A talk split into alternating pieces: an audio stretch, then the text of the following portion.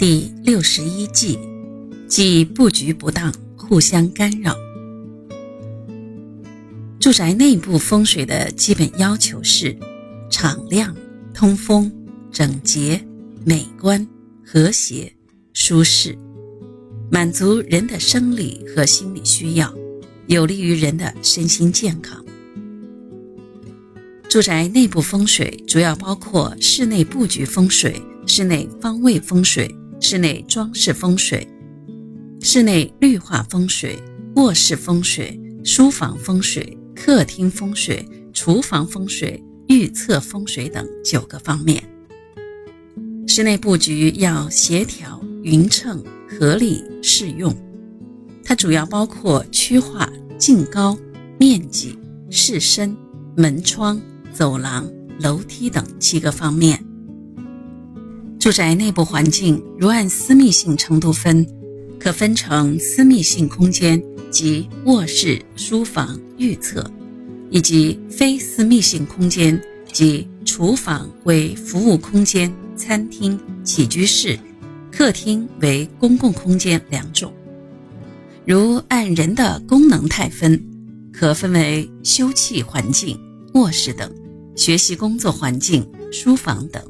人际交往环境、起居室、客厅等；休憩环境为静的环境，交际环境为动的环境，学习工作环境为半静半动环境。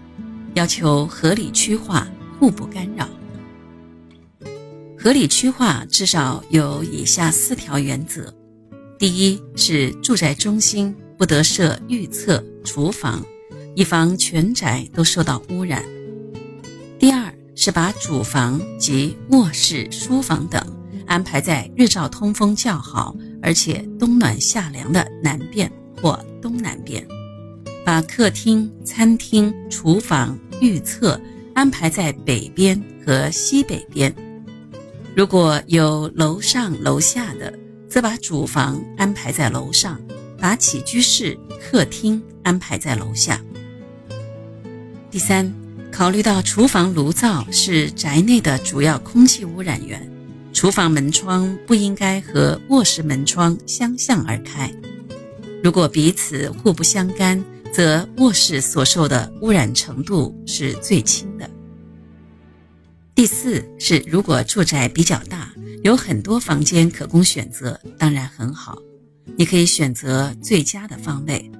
如果是一家人共居斗室，也可小中求大，发挥人的主观能动性，采取围、隔、挡以及活动式家具的组合变化，来灵活多样的区划空间，做到一室多用。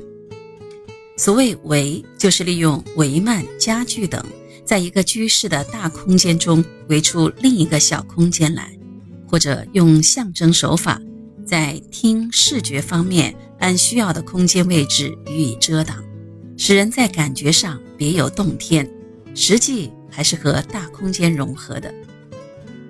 所谓隔，就是用柜、台、屏风、绿化等手段，在大空间中划分出不同功能的活动区域。所谓挡，就是用家具、胶木、折页门帘等，分割出功能特点差异比较大的活动区。但是空间依然是流通的。